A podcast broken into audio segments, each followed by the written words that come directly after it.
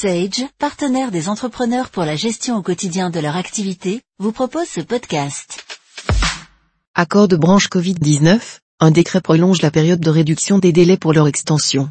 Les délais réduits relatifs à la procédure d'extension des accords de branche sont prolongés lorsque ces accords sont conclus pour faire face aux conséquences de l'épidémie et des mesures prises pour en limiter la propagation. Une ordonnance du 17 juin 2020 avait déjà prolongé la période de réduction des délais applicables à la négociation des accords Covid-19 jusqu'au 10 octobre 2020 inclus. Rappel, délai réduit pour la procédure d'extension des accords de branche.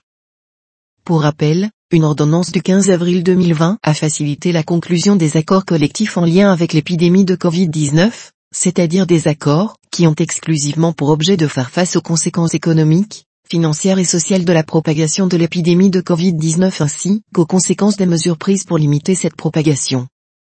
Ce régime dérogatoire consiste en une réduction de différents délais applicables aux procédures de négociation des accords. S'agissant de la procédure d'extension des accords de branche, celle-ci a bénéficié également de délais réduits par l'ordonnance 15 avril 2020 et par un décret du 17 avril 2020 pris en application de cette ordonnance. Cela vise les accords conclus à compter du 12 mars 2020 dont l'avis d'extension au journal officiel n'a pas été publié au 17 avril 2020. La procédure d'extension a ainsi été temporairement aménagée sur les trois points suivants. Lorsqu'un arrêté d'extension est envisagé, un avis publié au JO incite les organisations et personnes intéressées à faire connaître leurs observations, dans un délai qui s'établit en principe à 15 jours. Ce délai est passé à 8 jours, ce même avis d'extension marque le point de départ du délai d'un mois à l'intérieur duquel une organisation patronale ou un syndicat peut demander la nomination d'un groupe d'experts pour examiner les effets économiques et sociaux susceptibles de résulter de l'extension. Ce délai a été réduit à huit jours. Le délai accordé aux organisations patronales représentatives pour s'opposer à l'extension d'un accord de branche est passé de un mois à huit jours.